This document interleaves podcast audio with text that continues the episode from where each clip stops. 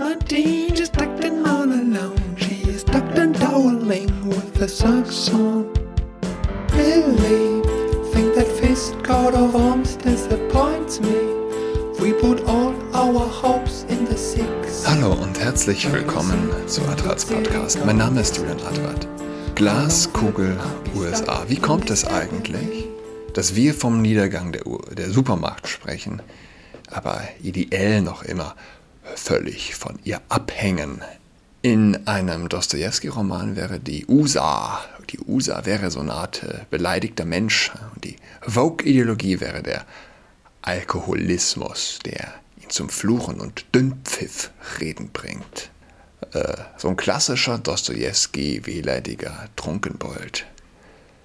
Er redet nur noch Dünnpfiff, weil er dem Thron in China nichts anderes mehr entgegenzusetzen weiß. Das gilt in jedem Fall für die universitäre Klasse, deren eigener Marxismus sie ganz eindeutig trunken macht. Was zum Heulen ist, absolut zum Heulen. Sollen wir Tiere vor Hassrede schützen? Fragt, fragt das Oxford Journal of Legal Studies. Ja, wir befinden uns längst im Reich der Satire. Äh, das ist das Problem. Das Sterben der Satire. Soll man Tiere vor Hassrede schützen?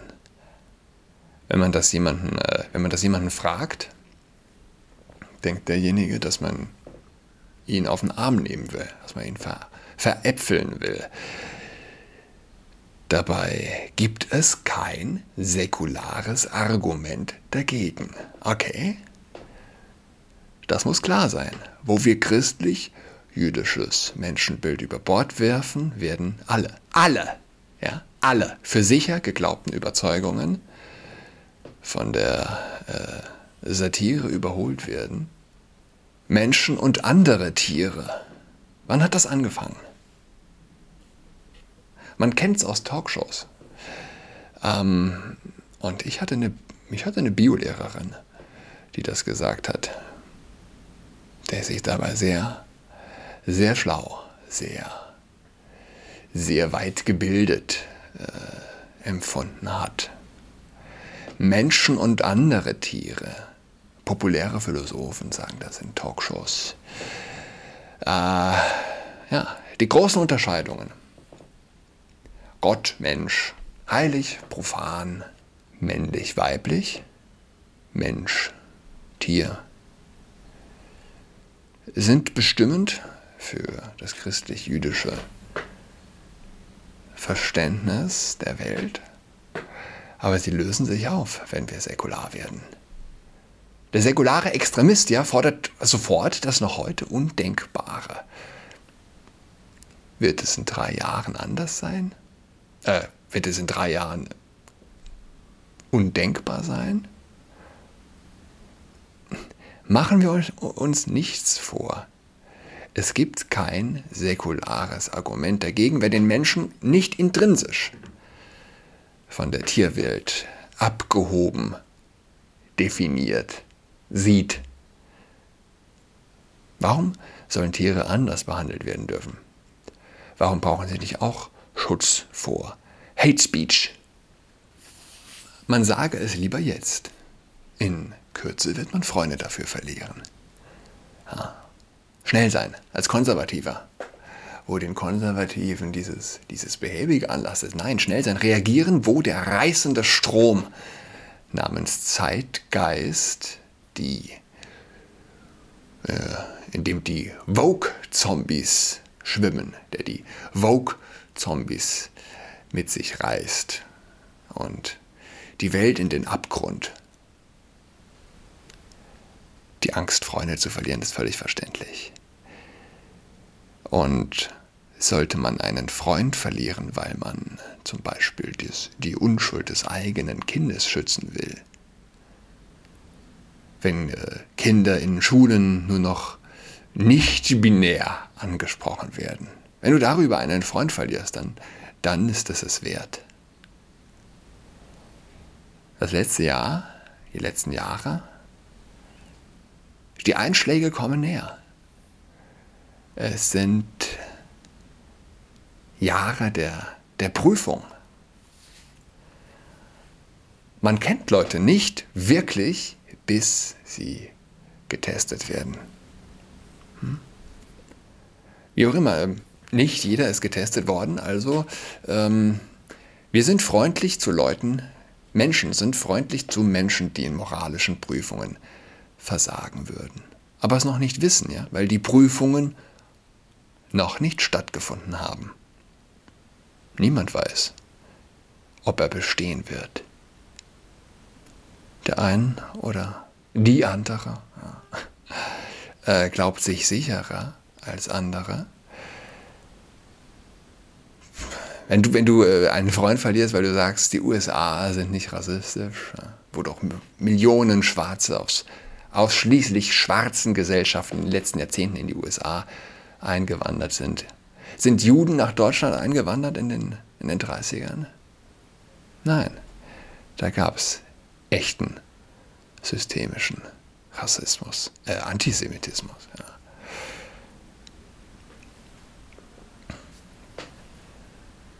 Wenn du einen Freund verlierst, weil du einen Vogue-kritischen Podcast teilst, zum Beispiel meinen, wo auf den ersten Blick gleich äh, das Thumbnail alles klar macht, einen äh, letzte Folge einen Kopf, der von einem Regenbogen zerschossen wird, ein Menschenkopf. Menschenkopf, ja. Ähm, ich habe eben ein anderes Bild gesehen von Fatih Allah Salvaroglu. Und äh, das hat einen starken Eindruck auf mich gemacht. Ein Kind, das an äh, in die Luft steigenden Ballons, Luftballons, erdrosselt wird. Und die Luftballons haben die Farbe des Regenbogens. Das ist ein strammes Motiv. Aber in Zeiten der sexualpädagogischen Konzepte in Kitas ist das gerechtfertigt. Nichts bringt, nichts bringt den Kinderseelenraub der Vogue-Leute besser auf den Punkt als ein an Regenbogen Luftballons aufgeknüpftes Kind. Fatih Alas-Salvaroglu. Ah. Ja, toller Künstler, mutiger Künstler. Das erfordert eine Menge Mut. Ähm, wenn du äh, als wenn du etwas Vogue-kritisches teilst und du verlierst diesen oder jenen als Facebook-Freund oder sie entfolgen dir auf Twitter, dann hat man etwas sehr Enttäuschendes gelernt über diesen Freund, aber es ist wert, das zu wissen. Man, man darf nicht schweigen, weil man Angst hat, davor Freunde zu verlieren. Es sind keine Freunde. Es sind Freunde mit einem Geheimnis und ihr Geheimnis ist, sie sind schwach, sie sind Schafe, sie haben verkommene, verkommene Moral, Vorstellungen. Äh, und das heißt nicht, dass man Angst haben müsse, seine Kinder bei ihnen zu lassen. Sie können die liebsten Leute der Welt sein. Leute sind komplex, richtig. Äh, nette Leute richten enormen Schaden an in dieser Welt. Sie wollen nichts Schlechtes, aber sie bewirken das Schreckliche. Nette Leute wählen die Grünen. Ja. Und die meisten Leute werden nicht mit öffentlichen Angriffen konfrontiert. Und wenn es das erste Mal passiert, ist es ernst. Man ist nicht vorbereitet. Es gibt keine Möglichkeit, sich darauf vorzubereiten. Wir sind alle, wir sind alles Menschen. Was habe ich, was, wo bin ich gestern drüber gestolpert? Äh, Nordbayern. Auch so, ein, so, ein, so eine abgefaulte GIZ-Frucht. Diese diese Online-Magazine und kleinen Zeitungen, die nur noch äh, wiederkäuende Vogue-Müllfresser sind. Ja? Äh, ohne Abstand piept es Armbänder an Schulen getestet. Die Corona-Pandemie betrifft vor allem auch Schulen. Ab Abstand halten ist oft sehr schwer. Nun fand an einer Gesamtschule ein Pilotprojekt statt ein Armband leuchtet und piept, wenn der Mindestabstand von eineinhalb Meter nicht eingehalten wird. Ah, da werden getestet, die Kinder, und dann sitzen sie äh, sechs, sieben, acht Stunden äh, mit der FFP2 im Unterricht. Und wenn es sich zu nahe kommt, dann leuchtet es und piept's. Äh, der Schwachsinn nimmt kein Ende. Und das ist alles nur möglich, weil der säkulare Extremismus auf dem Vormarsch ist. Ja. Es nimmt kein Ende, weil die Menschen äh, wie so eine Art vakuumierte Hüllen sind. Sie sind wie so eine Art äh, Campingmatratzen, ja, die sich selbst füllen, wenn man den Stöpsel zieht. Sie saugen auf, sie saugen aus, äh, sie saugen auf, was man äh, ihnen vorwirft. Ich weiß es nicht, ich habe es glaube ich noch nicht erwähnt, äh, dass ich in der Staatsoper angefangen habe zu brüllen. Also nicht wirklich brüllen, das Gibt es Deu im Deutschen ein, ich habe da, äh, habe mich das gefragt, äh, gibt es im Deutschen ein Wort, das da passt? Also schreien klingt, klingt zu hysterisch, brüllen ist eine Stufe zu viel, grölen, grölen klingt besoffen, rufen klingt äh, nochmal zu schwach. Also was ist passiert? Unser, unser größter Sohn spielt, ja, ich hatte es schon erwähnt, dieser dieser Marathon, der, der es bedeutet, überhaupt das eigene Kind in der Staatsoper spielen lassen zu dürfen, äh, dass du zum Jugendamt musst, wurde ich ein, ein Perverser, es, es sind für mich Perverse, äh, tatsächlich dann fragt, ob und dem Kind auf dem Zahn fühlt, ob es denn freiwillig Oboe spiele und, und was nicht alles. Du brauchst also die Unterschrift vom, vom Jugendamt, du brauchst die Unterschrift von der Schule, du brauchst die Unterschrift von einem Arzt und du brauchst die Unterschrift der Eltern. Wobei letzt, auf letztere könnte man wahrscheinlich noch verzichten, wäre den Behörden wahrscheinlich egal, damit das Kind äh, einfach nur im Orchester spielen darf. Ähm, Staatsoper, ja, Staatsoper und das fing an mit so kleineren Kammermusikformationen, ein Streichquartett, 5, 6, 7 Contra, Celli, äh, nur das Schlagwerk. Und die Kinder jedes Mal, sie mussten, äh, wenn sie auf die Bühne kamen mit Maske, Maske dann abnehmen am Platz. Und durch die Veranstaltung hat ein Moderator geführt. Er hatte dieses übertrieben originelle, dieses übertrieben hm, wie soll man das ausdrücken? Kurz gesagt, er ging mir wahnsinnig auf den Keks. Ah, so. Horngruppe, da kamen dann fünf Kinder, ja, alles unter 13-Jährige, mit ihren großen Hörnern auf die Bühne und hatten ihre Maske noch auf und der Moderator interviewte die dann auch noch wollte ein paar Kommentare haben, hält mit seinem affigen, langen, langen Mikrofonstab dem Mini, der gleich vor 500 Leuten Horn blasen muss, der immer noch die FFP2 aufhat, während der Moderator ohne Maske da steht und lässt den durch die FFP2 sprechen. Ich bin geplatzt. Und jetzt fehlt mir das Wort. Ich habe nicht gegrölt, ich habe hab auch, nicht, auch nicht gebrüllt, aber ich habe auch mehr gemacht als, als schreien. War aber auch nicht hysterisch. Äh, wie, was denn da los sei und äh, Maske ab. Äh, es war, es war, ich, ich, mir ist der Kopf geplatzt. Der Typ da vorne steht ohne Maske und äh, das Kind war nicht in der Lage ist, zum Kindchen zu sagen, hey du, nimm mal Maske ab. Okay, jetzt klingelt es hier. Sekunde. Break. Werbepause. So, back from the break. Äh, apropos, apropos säkulare Extremisten. Sie werden gehypt. Säkulare Extremisten äh, sind die neuen Heiligen. Die Zeit berichtet gestern, gleich an prominenter Stelle. Unfassbar, dass man mich nicht besteuert. sagt Marlene Engelhorn. Marlene Engelhorn, Pharmaerbin, die ihre Millionen, die Millionen ihrer Vorfahren loswerden will, aber das ist einfacher gesagt als getan. Nein, sagt Marlene Engelhorn, gefreut habe sie sich nicht, im Gegenteil, ich war wütend. Ich wusste, dass das ungerecht ist, sagt sie, wenn sie sich an den Herbst 2019 erinnert. Da es ist nun fast zwei Jahre her, da wurde ihr eröffnet, dass sie einmal einen zweistelligen Millionenbetrag erben soll. Wie viel genau, das kann sie nicht sagen. Das Geld sei angelegt und sie habe keinen Einblick ins Portfolio. Sicher aber ist, Marlene Engelhorn will das Geld nicht. Sie sagt, ich werde mein Erbe radikal teilen.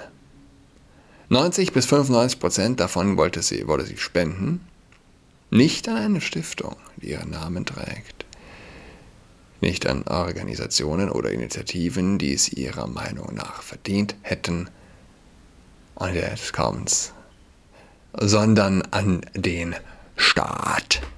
An den Staat.